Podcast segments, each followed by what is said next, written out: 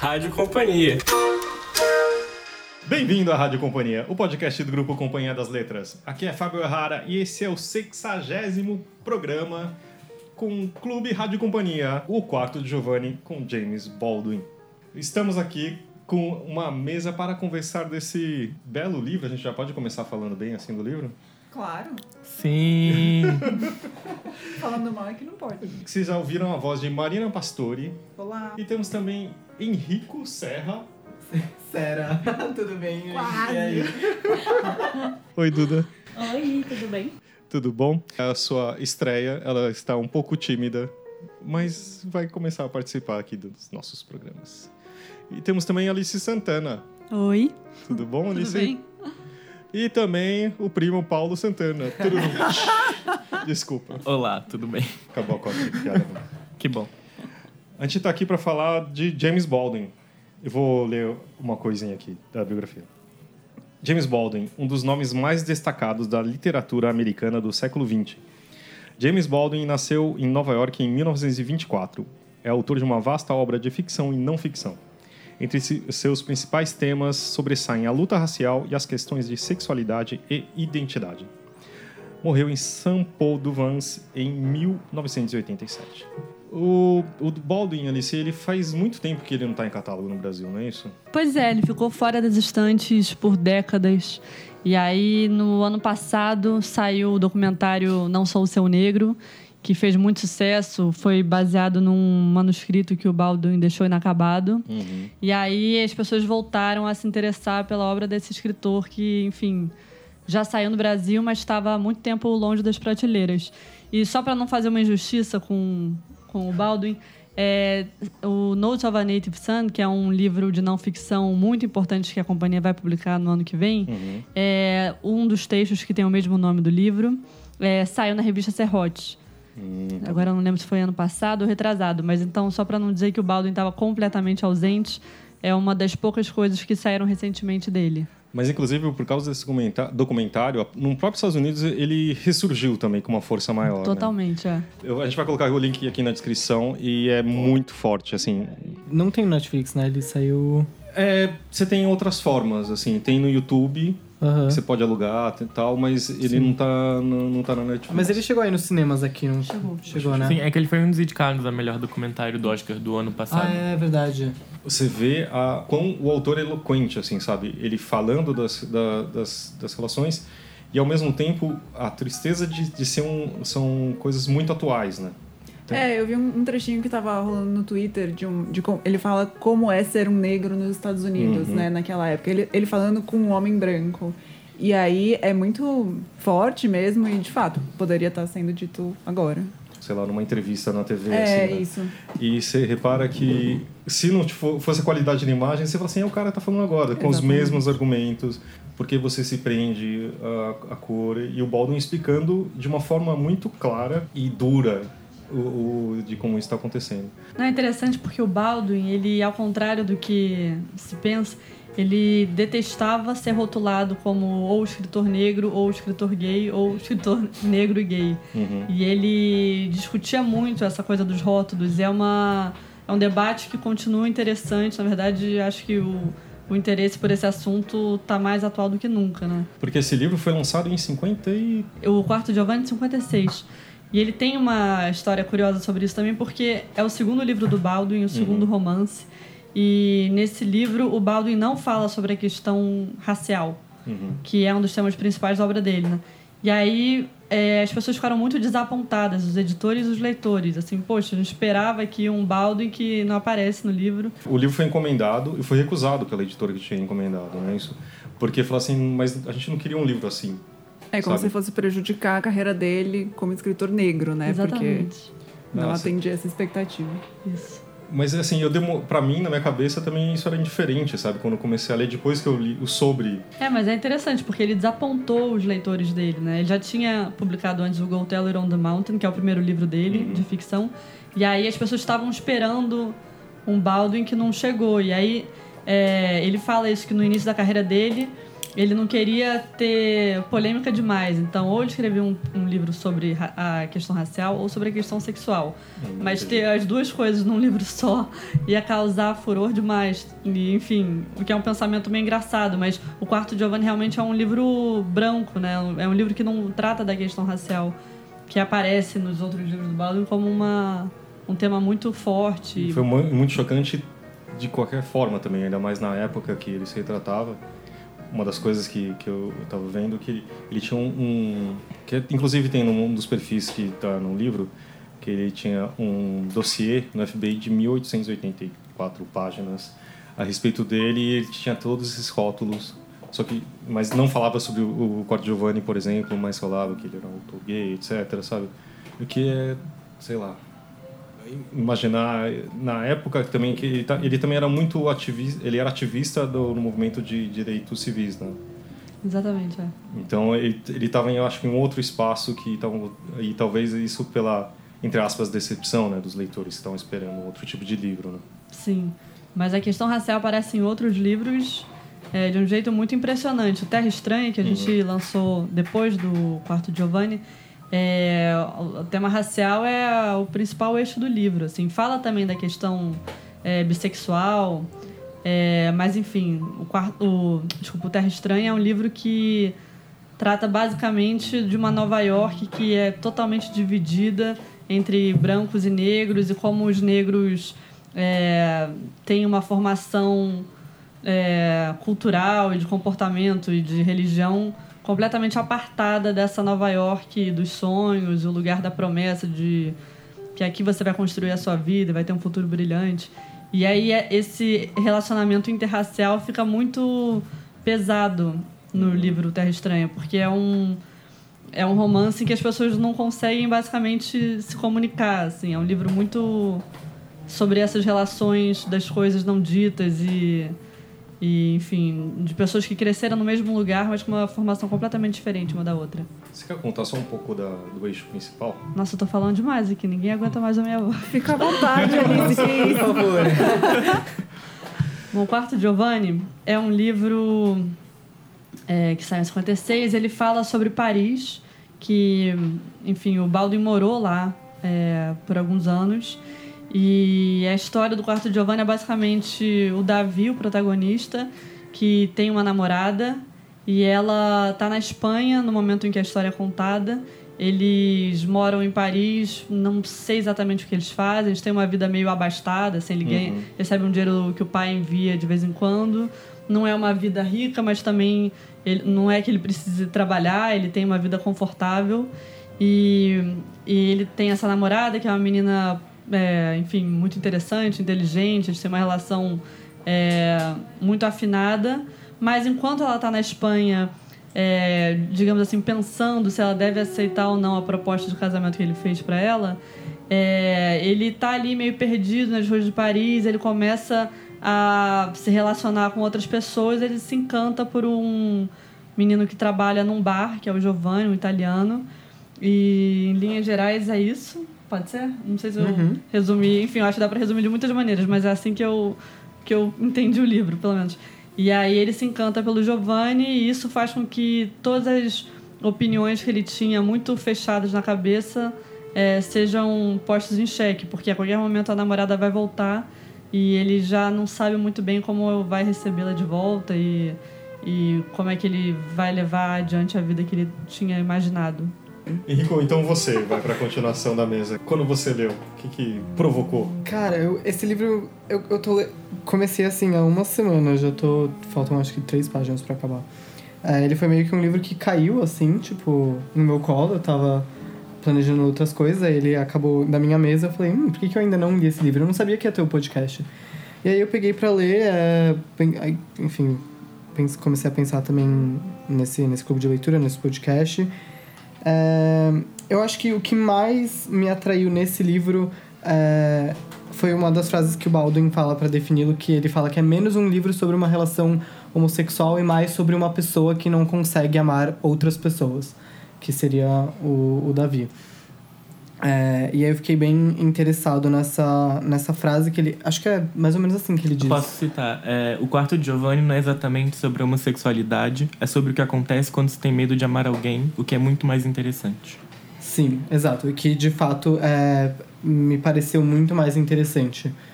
É, eu esperava. Eu esperava do livro uma coisa mais. que centrasse mais na relação do Giovanni com o, com o Davi. Eu entrei no, no livro esperando que fosse um, um mais sobre isso e. É, acredito que seja diferente, é isso. Acredito que seja um pouco mais sobre, sobre o Davi, sobre o Giovanni, sobre essas duas pessoas é, bem turbulentas, assim.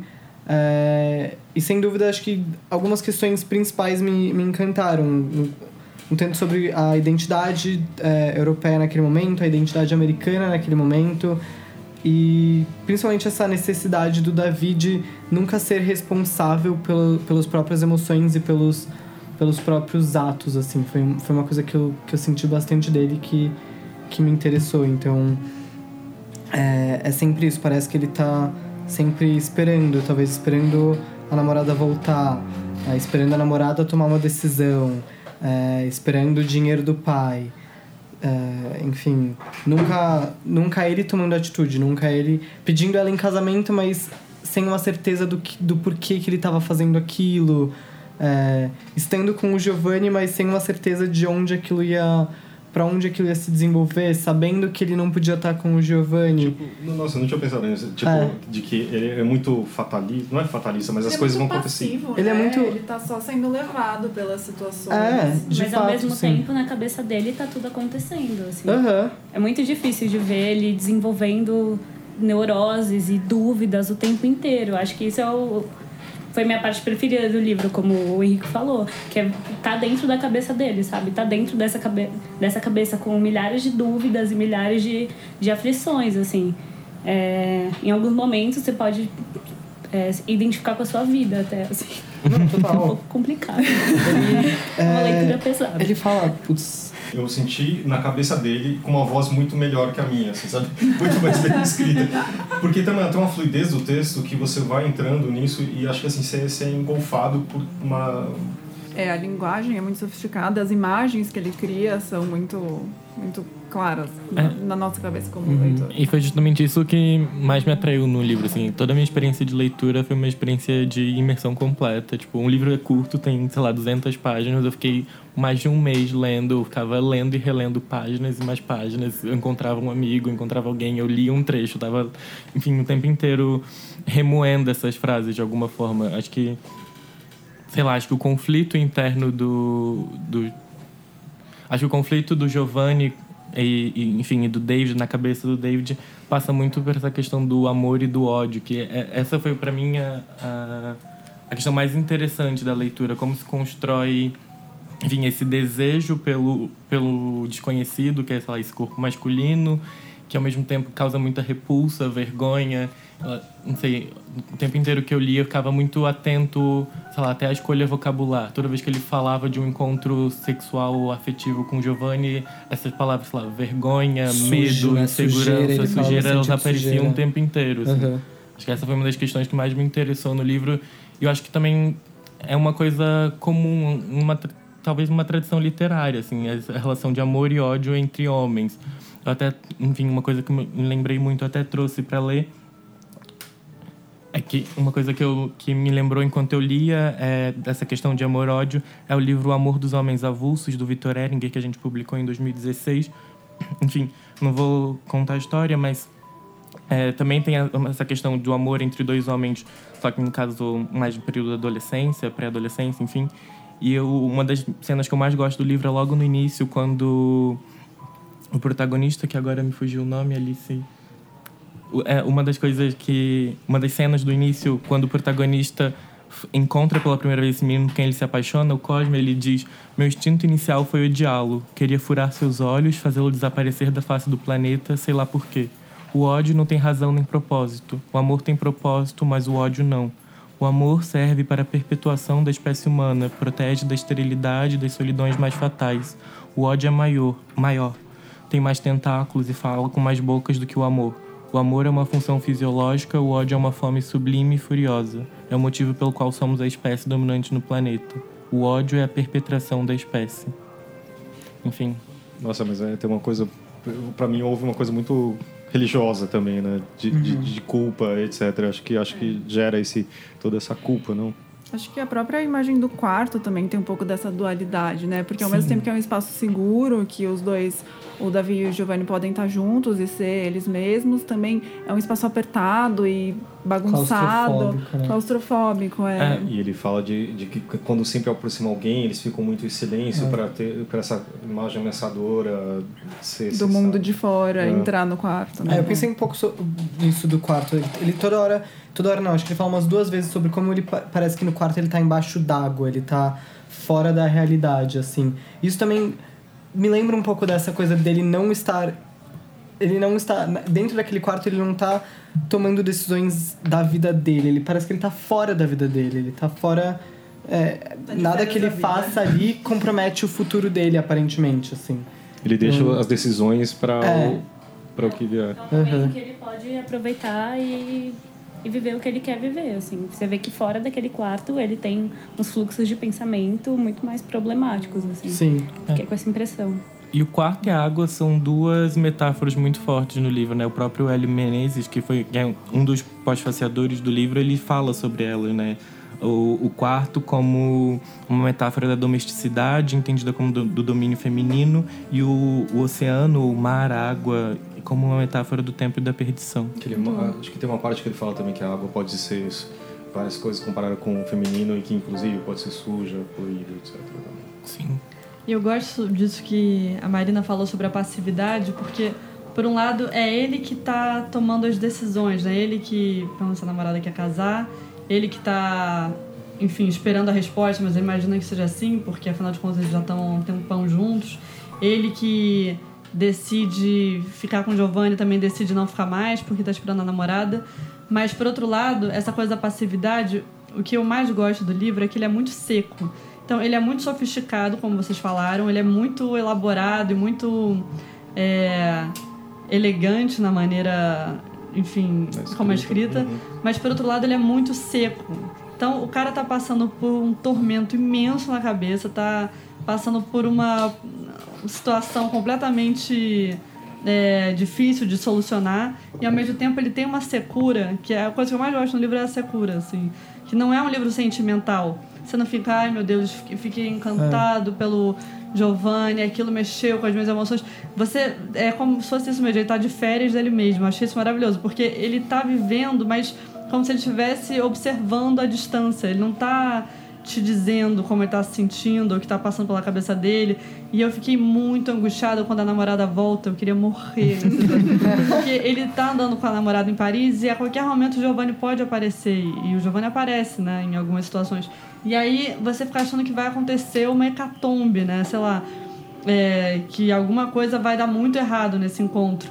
E não vou contar o final, acho que até já contei um pouco além do que eu podia, mas A gente dá spoiler nesse podcast? Não, hoje não, hoje não vamos dar spoilers. tá. Spoilers É É o clube do livro, spoiler. né? Mas tudo bem. Não, não pode deixar, não vou falar mais do que isso, mas enfim, basicamente é, é isso. Você acompanha uma pessoa que não tá em sã consciência, eu acho. E ao mesmo tempo ele tá é, contando, tá narrando a vida dele, esses episódios dificílimos, é, enfim, de, de labirinto e, e de catarse, mas ao mesmo tempo é uma catarse completamente sóbria Uhum. e É. passiva. É Enfim, eu verdade, acho que. parece que o narra- ele é um narrador mesmo da, da- dele mesmo, Isso. né? Ele não tá É. lá. A impressão que eu fiquei é que não é que é uma jornada de autodescoberta, que no final ele cresce de alguma forma e, enfim, vai viver uma vida diferente. É que as coisas acontecem com ele, mas ele meio que fica igual. Ele se questiona sobre algumas coisas, mas não é que no final do livro ele pensa, não, agora eu descobri minha identidade, agora eu sou bissexual, agora eu sou homossexual. Isso não acontece, não- as coisas não se resolvem, parece. Sim, ele não tem nenhum controle sobre o que tá acontecendo. É, exatamente. Não, no final você só vê mais desespero, assim. É, pois é. Depois de tudo que ele conta, não é que resolveu alguma coisa, serviu pra ele fazer uma análise de toda a vida dele, não, é só desespero e não É. tem saída. E para mim é um romance muito claustrofóbico, enfim, por tudo isso que vocês falaram, e principalmente porque ele narra tudo depois dos acontecimentos, Uhum. né? Depois de toda a relação com o Giovanni já ter acabado, enfim, você, você já começa sabendo que tem uma tensão e todos os momentos que ele volta pro presente, pro presente da do ato de narrar, é sempre muito angustiante que você não sabe, enfim, ainda não tem todas as peças do que aconteceu ao longo dessa história que ele está contando. E, enfim, todo o cenário é muito esquisito. Essa casa em que ele está é muito esquisita. E aparece uma senhora que é dona da casa. Enfim, tudo é o tempo inteiro muito angustiante nesse livro, muito seco, como a Alice falou. É uma Paris que não tá realmente em nenhum livro de viagem, assim, né? Tipo, você fala assim, meu, não sei se eu queria estar nesses bares, nesses... Ah. É. E esse é um, é um motivo muito recorrente na literatura, né? O do, do americano que vai se encontrar em Paris, mas no caso ele não se encontra, ele só fica pior. Mas, Paulo, você ficou muito tempo, você fez um lobby muito forte para esse livro estar aqui. Eu fiz. Eu só comecei a ler por causa do pau. Eu sou o grande divulgador de James Baldwin no Brasil. Brincadeira. Tratadíssimo. Né? E, mas, eh, Eu tô vendo o livro do Paulo, que sabe aquele que tá bem bagunçado, tem um milhão de post-its. Claramente foi lido cinco vezes. Olha, parece que foi. Foi uma vez do início ao fim, mas enfim, foram tantas releituras que deve ter dado cinco vezes. Qual a sua parte favorita? Nossa, eu tenho muitas, assim. Até separei vários trechos pra ler.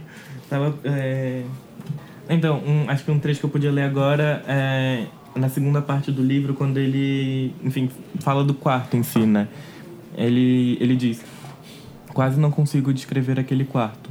Ele passou a ser, de certo modo, todos os quartos em que eu já havia estado e todos os quartos em que eu viera a estar daqui em, daqui em diante vão me lembrar do quarto de Giovanni. Na verdade, não fiquei muito tempo nele. Nos conhecemos antes de começar a primavera e saí de lá durante o verão. Mas assim mesmo tenho a sensação de que passei toda uma existência naquele quarto. Ali a vida parecia transcorrer debaixo d'água, como já disse, e é certo que ali sofria uma transformação oceânica. Enfim, é um, é um dos trechos que eu mais gosto porque, enfim, acho que sumariza tudo o que a gente falou até agora. Enfim, é, dessa sensação de, de tempo, foi pouco tempo, mas parece que foi uma, uma existência. Acho que também tem a ver com o quanto foi marcante para ele. Também aparece a metáfora da água e, enfim, uma, o fato de toda essa experiência ter sido uma transformação oceânica. A, no- a pro- a noção de tempo do leitor também ela é um pouco fragilizada, assim. Eu não, não, não entendi. Não é na- muito tão claro, né? Não, você não entende se ele ficou. Cara, ele pode ter ficado o quê? Uma semana no, no quarto de Giovanni? Dois meses? Cinco meses? Você não. Acredito que, claro, menos, assim, pela coerência narrativa, mas é isso, você não.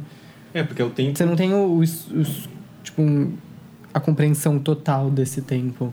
Como ele trans. Quanto tempo até. Desde que a namorada dele voltou até ele sair de, eh, de Paris de fato, ele ficou. Ele esbarrava com o Giovanni na rua. Quanto tempo isso demorou, sabe? Quanto tempo isso durou?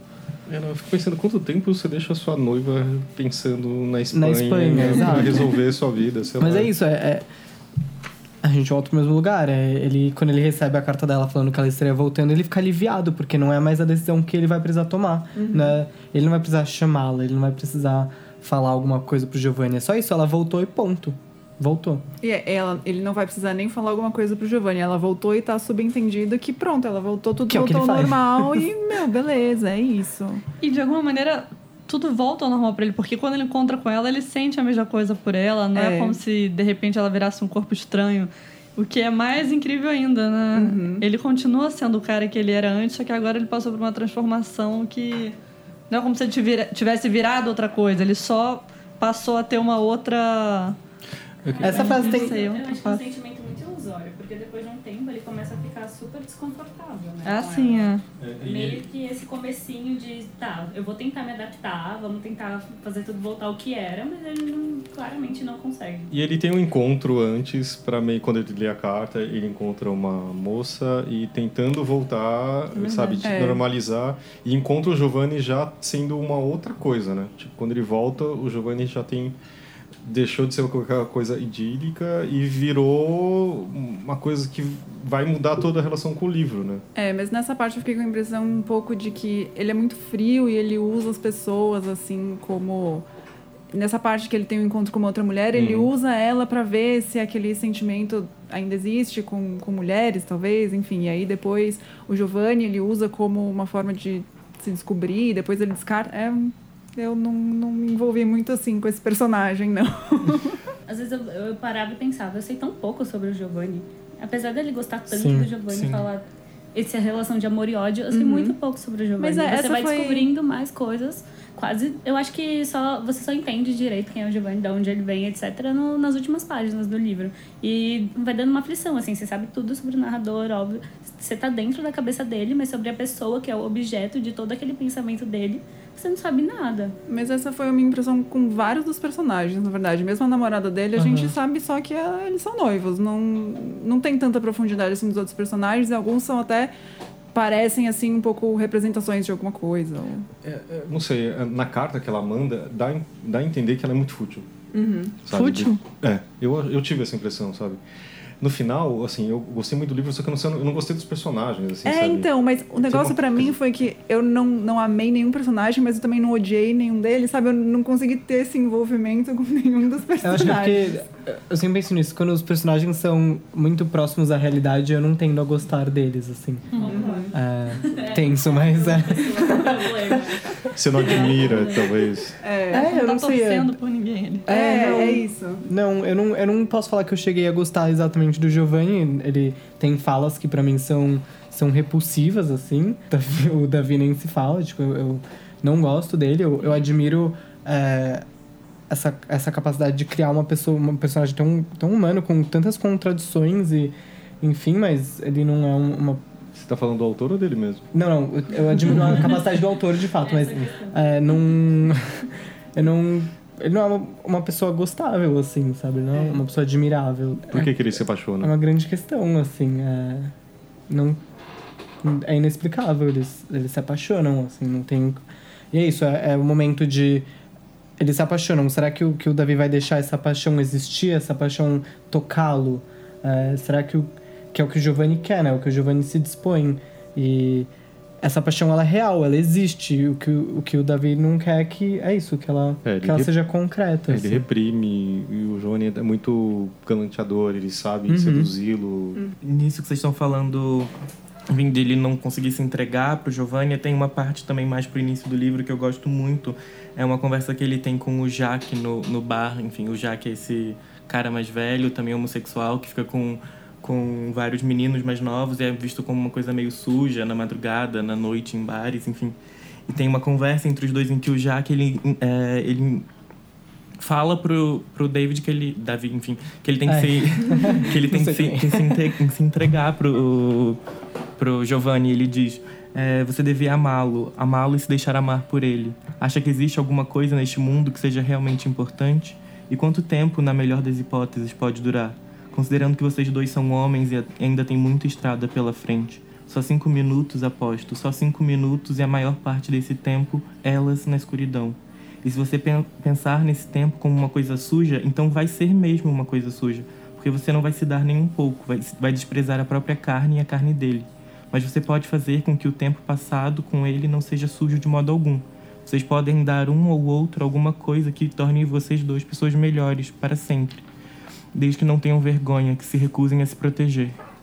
Enfim, acho que é uma uma outra parte que, que é, resume muito essa questão de, de que ele não consegue se, se entregar, ele vê essa relação com outro homem como uma coisa muito suja e ele precisa de alguma forma desse empurrão do Jaque para, enfim, seguir em frente e parar de ver isso como uma coisa suja, como uma coisa que no fim nunca acontece, né? O tempo inteiro ele tá remoendo esse, essa vergonha, essa dor.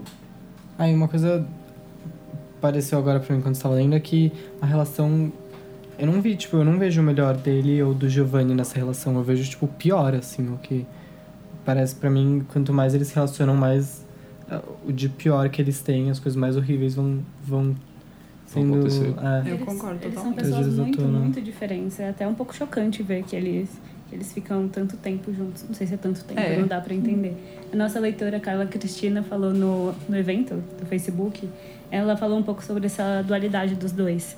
É, David vive sua confusão desde sempre. Sem laços fortes, ele parece perdido dentro dele mesmo.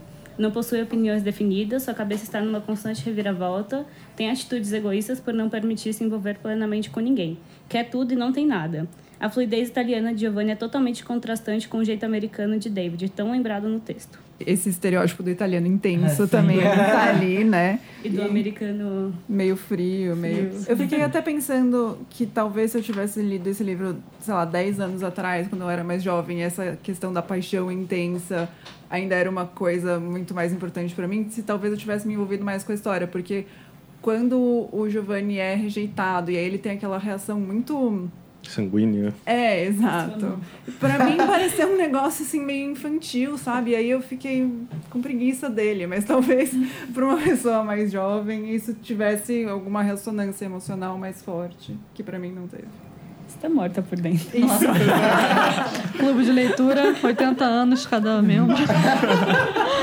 Chegamos nesse momento. Você falou da fluidez, acho que a gente falou um, um pouco sobre tempo, e tem uma parte que, quando eles estão no bar, eles se conhecem e eles estão toda hora se provocando. Então, essa coisa do, de- do ser italiano ou ser americano, eh, e o Giovanni começa a provocar um pouco o, o David, ou Davi- eu vou falar David, tá bom? Sobre essa identidade, porque eu li como David.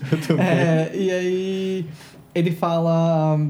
Vou, vou ler um trecho e ele fala: Vem cá, me explica essa coisa do tempo. Por que, é que me- por que é melhor chegar tarde do que cedo? As pessoas sempre dizem: é preciso esperar, esperar. Elas estão esperando o quê? Bom, comecei, sentindo que estava sendo atraído para águas profundas e perigosas. Acho que as pessoas esperam ter certeza do que é que estão sentindo. Para ter certeza, ele virou, eh, virou-se mais uma vez para aquele aliado invisível e mais uma vez riu. Eu estava começando talvez a me incomodar um pouco com aquele fantasma, mas o som do riso de Giovanni naquele túnel sem ar era incrível. Está claro que você é um filósofo de verdade, apontou para o meu coração. Nas vezes que você esperou, acabou tendo certeza? Para aquela pergunta não conseguir encontrar resposta. Do centro escuro e lotado do bar, alguém gritou, garçom, e ele afastou-se de mim, sorrindo. Agora você pode esperar. Depois me, me disse se conseguiu ter certeza. E é... É, assim. Mas é verdade o que o seu- Marina que você falou, porque assim, aquilo que ressoou do livro pra mim, eu lembrei de um Fábio que não era tão adulto, digamos assim, que f- tomava algum tipo de decisões não tão é, bem pensadas, talvez. Mas ao mesmo tempo tem toda essa efervescência e isso aqui eu acho engraçado que a, a, a- complexidade do pensamento que ele tem também não combina com isso, sabe? Eu não, eu não acho que ele cria um estereótipo do americano, etc, sabe? Mas tem alguma coisa que talvez não combine nesse sentido e que cause o estranhamento, sabe? Porque também eu acho que tem uma coisa da culpa que ele não sabe, que acho que que tem tudo uma coisa por trás do texto que acho que ele não revela também, né? Que, que é o que leva a fazer as coisas. Eu acho que também tem a ver com o fato dele estar relembrando as coisas depois que elas já aconteceram, né? Num momento em que as coisas se desenrolaram de forma trágica e aí ele tá reconstruindo aquela história. Paulo, só, eu fiquei com uma dúvida. Você, você, o que, que você achou dos personagens? Você tem também essa, você gostou deles? Você se apaixonou por eles também ou você, qual que foi a sua relação? Então, acho que. é, Acho que eu nem comentei enquanto vocês falavam, porque eu acho que eu nunca cheguei muito a pensar sobre isso, que pra mim nunca foi uma questão sobre, de, sobre gostar deles ou não. Acho que. Enfim, acho que o tanto que eu fiquei envolvido com a narração, então, portanto, do ponto de vista do David, é, enfim, eu fui, eu fui levado, e assim como ele, eu acho que eu não pensei muito sobre os outros personagens e, na, e é sobre a vida deles. Então, acho que essa foi uma questão que eu, eu tava distanciado até agora, então, honestamente, não saberia dizer, assim, se, se eu gostei ou não dos personagens. Acho que uma coisa que eu queria falar, inclusive, mas acho que, enfim, vou dar a palavra, na verdade, é porque eu fiquei pensando, mas eu não consegui, enfim, elaborar muito bem, que é uma questão de uma misoginia que existe muito ao Total, longo desse sim. texto. Enfim, é, o tempo inteiro aparece. Eu, eu- eu até estava procurando um trecho agora, eu não consegui achar, mas enfim, tem vários momentos que às vezes é muito sutil, assim, um machismo muito sutil, mas que está completamente entranhado nesse livro que na verdade é só cheio de homens, né? Acho que a única personagem, as duas únicas personagens femininas são a namorada do David, que enfim, só existe para ele, e a mulher com quem ele faz sexo em algum momento, que também só existe para ele. É, tem a dona do bar, que acho que aparece, mas é também muito um passando. E tem aquela senhora da casa que também só existe pra dar conselho pra ele. Era de Todas quem ele queria. girando ao redor dele. É. Eu não sei, eu acho que tem, tem partes muito, muito, muito pesadas sobre isso que geralmente é quando é, eles estão pensando nessa relação homoafetiva. Acho que até no final, se não me engano, me corrija se eu estiver errado, mas o David fala, tipo, é, você quer. Giovanni, você quer sair pra trabalhar, é, ganhar o dinheiro e quer que eu fique em casa, quer que eu limpe as coisas, quer que eu faça comida, e você quer me apagar, tipo, fazer com que eu pare de ser um homem, assim, isso é... É, ele fala Sim. que, tipo, que ele nunca conseguiria fazer o papel que era de uma mulher, que era limpar É. a casa. É bem pesado, assim. A própria. Enfim, a, a noiva do, do David, tipo, que ela quer ser uma mulher pra ele. Deixa eu ser uma mulher pra você. Tipo, deixa eu ser a sua mulher. Eu quero ter filhos, eu quero casar, eu posso deixar meu cabelo crescer. É... Você pode jogar todos os meus livros fora. Você pode que- é, jogar todos os meus livros fora. Isso é bem pesado, assim. Então, aí, aí, ah, talvez você tenha falado que ela parecia fútil. Será que realmente ela era fútil ou será que aos olhos do David ela era fútil, entendeu? É, e é uma mulher que tá indo sozinha pra Espanha. Tipo, não Exato. é, né, uma... Aham. Uma mulher que nos anos 50 não aceitou de, de primeiro um pedido de casamento. Exato, exatamente. Isso é algo. Mas é que ao mesmo tempo, na carta, quando eu tava falando momento fútil, ela fala assim: ah, eu conheci pessoas aqui que são ricas, mas eu tive, tenho que sair com elas, mas eu odeio as roupas, alguma coisa assim, sabe? Então, eu, eu, no eu fico pensando que o autor talvez tenha colocado tudo de uma forma para você não se identificar ou para você realmente não gostar e pensar nessas coisas, sabe? Para te incomodar, entendeu? Eu Acho que muita coisa disso gera um incômodo. E é claro, ele não é sutil nessas colocações de tipo, ah, me dê E nas próprias descrições, né? Um mundo muito cruel, não é uma Paris festiva e alegre, é um negócio. Nem bonita. É um submundo, assim, que. Nossa. E eu acho total essa coisa de Paris tem muito a ver com o livro do Hemingway, né? De 26, o Sol também se levanta, que eu também amo de paixão, assim. E também tem essa coisa dos americanos perdidos numa Paris que não é glamourosa, não, não é a Paris festiva, alegre e a Paris que a gente imagina quando sei lá, quando no filme do Woody Allen. É, exatamente. É uma Paris que não tem nenhum charme. É uma Paris para umas pessoas que estão realmente sem saber o que vão fazer com a vida delas. E, e acho que esses dois livros têm muito a ver, têm muita relação. Embora o Baldwin não tenha deixado isso claro. E também, mesmo quando ele vai para o sul da França, né, que ele vai para Provença, que teoricamente é um lugar também bonito e tal, ele vai no inverno, né, que é como o oposto de tudo. Então, eu acho que realmente é, é tudo deslocado, né, de certa É. forma. Mas tudo que acontece com ele é, é deslocado de uma certa forma. Uhum. Ele não tá feliz nunca. É.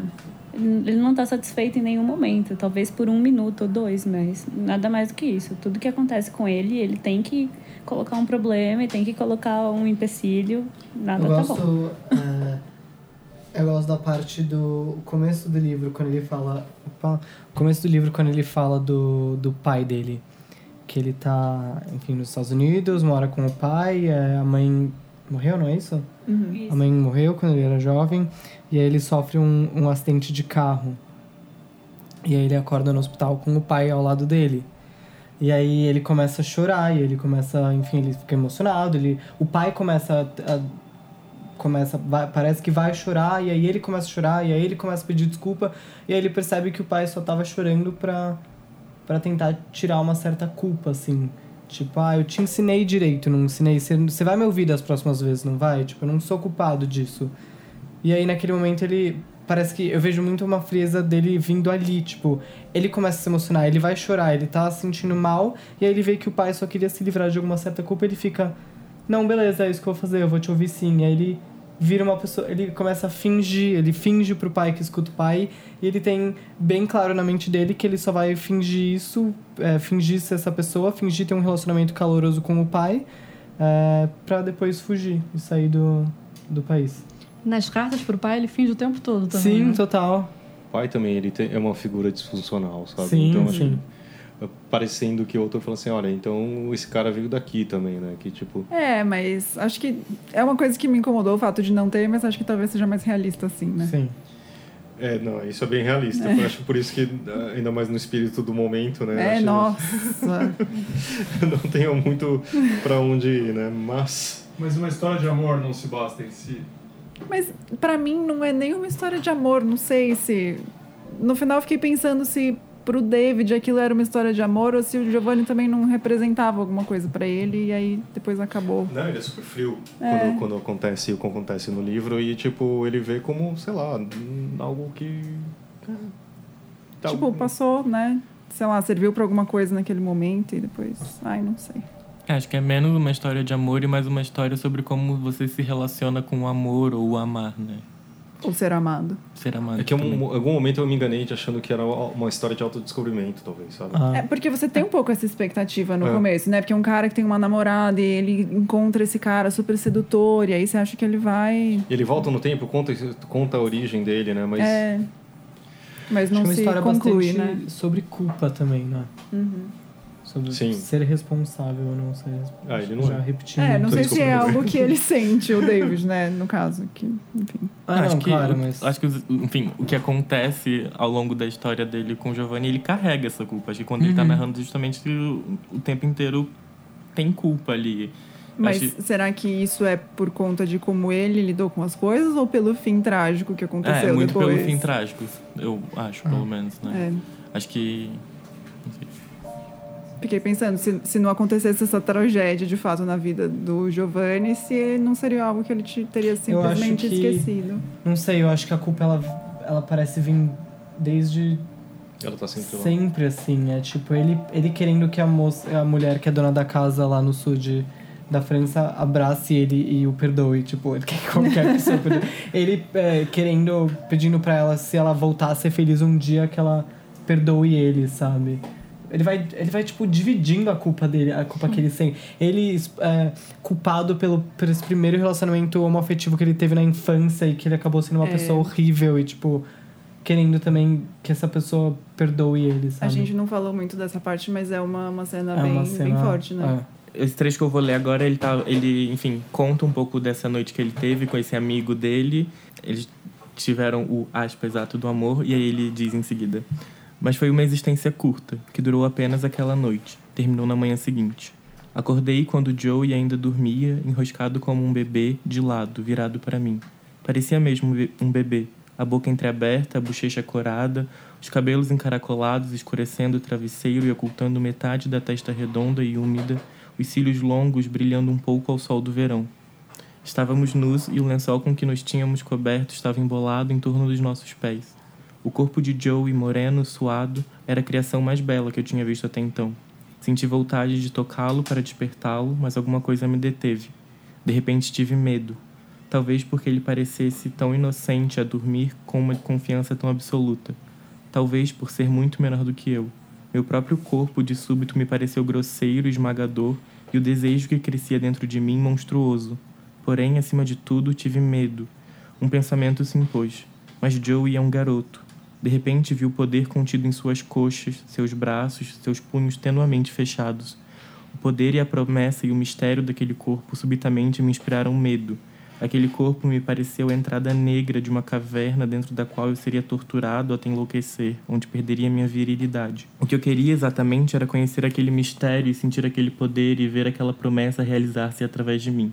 Acho que para esse momento final vale ler o comentário do Josué Silva Neves, que ele fez no nosso evento também, que é mais que a sexualidade, David divide com Giovanni, no quarto, uma ideia de vida que chega a pensar durante a história sempre como uma ilusão, um disparate. Giovanni mostra toda a vulnerabilidade e insegurança de um outsider e de quem escolheu não se esconder dos olhares externos.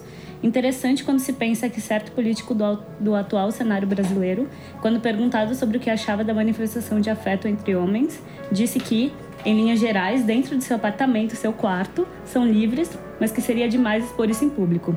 Baldwin nos fala em um momento essencial. É, vamos terminar com essa nota animadora, então. Desculpa, pessoal. Vale a pena, vale a pena recomendar alguma coisa parecida? Por favor, o que, que você tinha pensado? Eu tinha pensado, talvez, não sei, me, me- alguém disse, acho uma boa recomendação, mas o Carol da, Patri, da Patrícia Highsmith é muito bom. É, não é, não é, não tem o mesmo tom assim. Eu acho que ele tem uma coisa da linguagem que pode se assemelhar um pouco. É um livro seco, é um livro é, contraditório assim que é, as coisas que as, que as personagens dizem, a maneira como ele é narrado, não necessariamente condiz com o que com o que está acontecendo, com o que elas estão sentindo. Mas é um é um livro bem interessante nesse sentido, assim, de dizer é, sim a, a essa relação, dizer sim a esse amor, a essa vida e quais são as implicações que que estão nesse meio, assim. É, nessa questão do, do amor ódio, acho que o amor dos homens avulsos, eu também penso um pouco no Me Chame Pelo Seu Nome, né? Que tem o livro e o filme que também aparece um pouco dessa questão. Será que vale a pena falar dos outros também, só pra gente. Fala, fala. É, bom, o próximo que a gente vai lançar do Baldwin se chama Se a Rua Bill Falasse. Esse livro ele vai virar filme em breve. Na verdade, já está pronto, é claro, mas ele vai entrar em circuito nos Estados Unidos em novembro, mês que vem. É, e aqui no Brasil também está para o fim do ano, nas mostras de cinema. Eu acho que para o começo do ano é, a gente vai ter o filme em cartaz. E é um livro que também trata. Também não, porque, enfim, Ele- Quarto Giovanni é um livro meio à parte na obra do Baldwin. Mas é um livro que o Serro Bel falasse, assim como Terra Estranha, fala sobre uma Nova York é, partida entre negros e brancos. E é sobre um casal bem jovem, negro. E esse filme eu tenho certeza que vai ser um sucesso, porque o trailer é lindo. Não sei se vocês já viram, mas está no YouTube.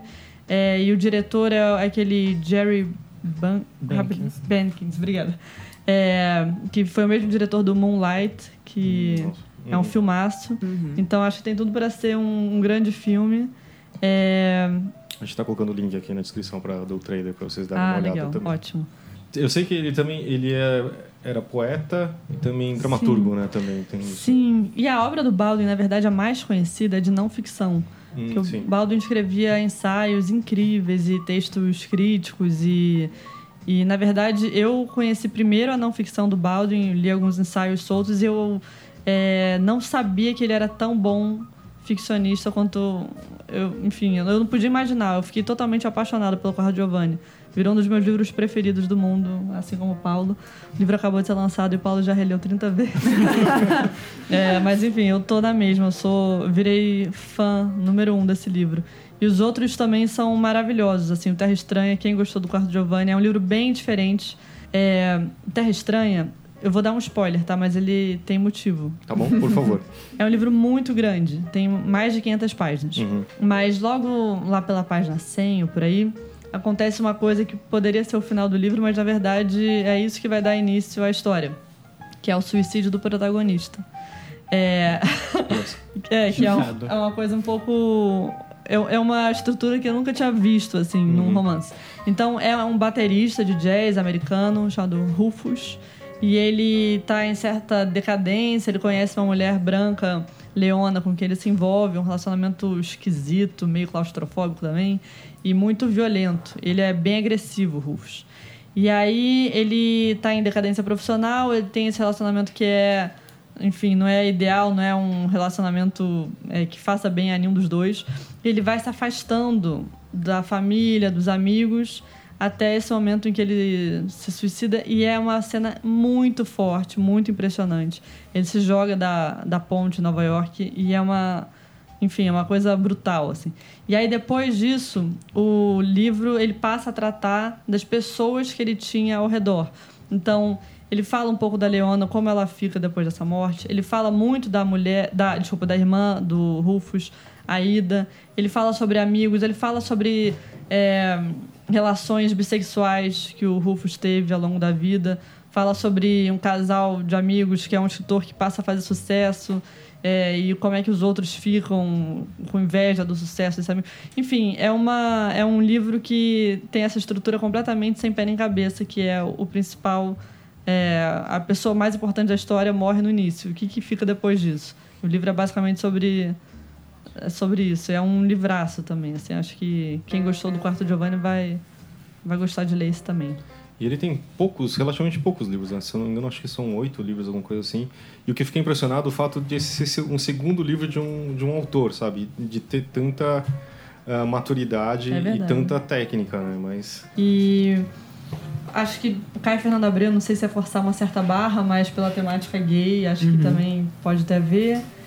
E aí não tem nada a ver, mas é uma questão minha. Eu pensei na Lúcia Berlim quando eu lia. Não, é porque assim, a Lúcia Berlim fala sobre outro ponto de vista, outras histórias, não tem uma ligação muito direta, mas tem um, um jeito muito seco e sem é, autocomiseração. Acho que isso que talvez tenha um pouco a ver. Que não Uhum. tem essa pena de si mesmo, ele não tá falando do ponto de vista em que ele quer ser é, admirado. E a Lúcia Berlim também, ela fala coisas muito duras e muito secas e cruéis sobre ela mesma e você fica assim, meu Deus, como é que alguém é capaz de ter essa coragem, sabe? Enfim, é uma associação, associação bem livre, mas São dois autores que eu Mas fiquei que muito vale. apaixonada e, E acho que também recomendo. a qualidade dela, acho que também, né? Nossa, ela é maravilhosa também. Manual da Faxineira. É isso? Tá. Mais alguém? Marina? Não, acho que. É difícil essa, né? Também fico pensando. Tem um livro que eu lembrei vagamente, mas é porque é um dos meus favoritos, que é do Tejucou, do Cidade Aberta. Mas eu também não sei. É, tem uma coisa, acho que de Nova York, não sei, claro que não tem a ver com aqui, mas sabe, tipo, eu fico pensando muito mais no clima, de como Mas são também as tem coisas. essa coisa da, da pessoa que não tá no seu país, né? Um cara nigeriano que tá em Nova York, ele, ele também não se encontra lá, porque lá é tudo um pouco desconfortável. Acho que tem, tem uma Uma- relação, sim. Um pouco Uma tênue relação. uma sensação livre. Eu acho que também pode ser o que eu tô falando. Pela qualidade, eu acho que Isso, vale é. também. Boa. Dos favoritos. Gostei muito dessa participação, muito obrigado. Espero que você Arrasou. volte. Eu volto. Adorei ler os comentários.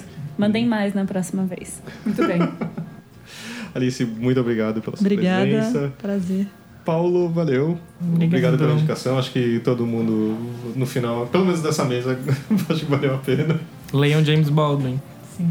Sera, Bom, gente, é isso. Obrigado. Espero que vocês leiam e curtam. Marina Pastore, muito obrigado. Eu que agradeço, Fábio. Até a próxima. Qualquer coisa, escreve pro rádio, ou se não, é só esperar. Semana sim, semana não, a gente se vê por aqui. Valeu!